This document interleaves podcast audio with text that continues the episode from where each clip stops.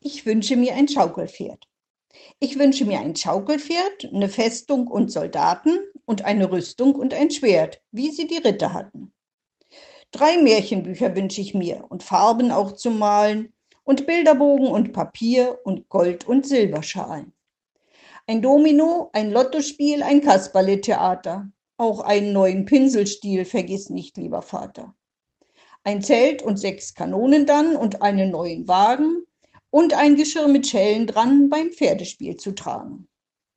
Ein Perspektiv, ein Zootrop, eine magische Laterne, ein Brennglas, ein Kaleidoskop, dies alles hätte ich gerne.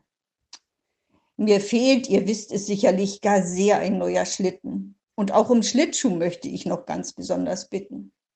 Um weiße Tiere, auch von Holz, und farbige von Pappe. Um einen Helm mit Federnstolz und eine Flechtemappe auch einen großen Tannenbaum dran, hundert Lichter glänzen mit Marzipan und Zuckerschaum und Schokoladenkränzen. Doch dünkt dies alles euch zu viel und wollt ihr daraus wählen, so könnte wohl der Pinselstiel und auch die Mappe fehlen.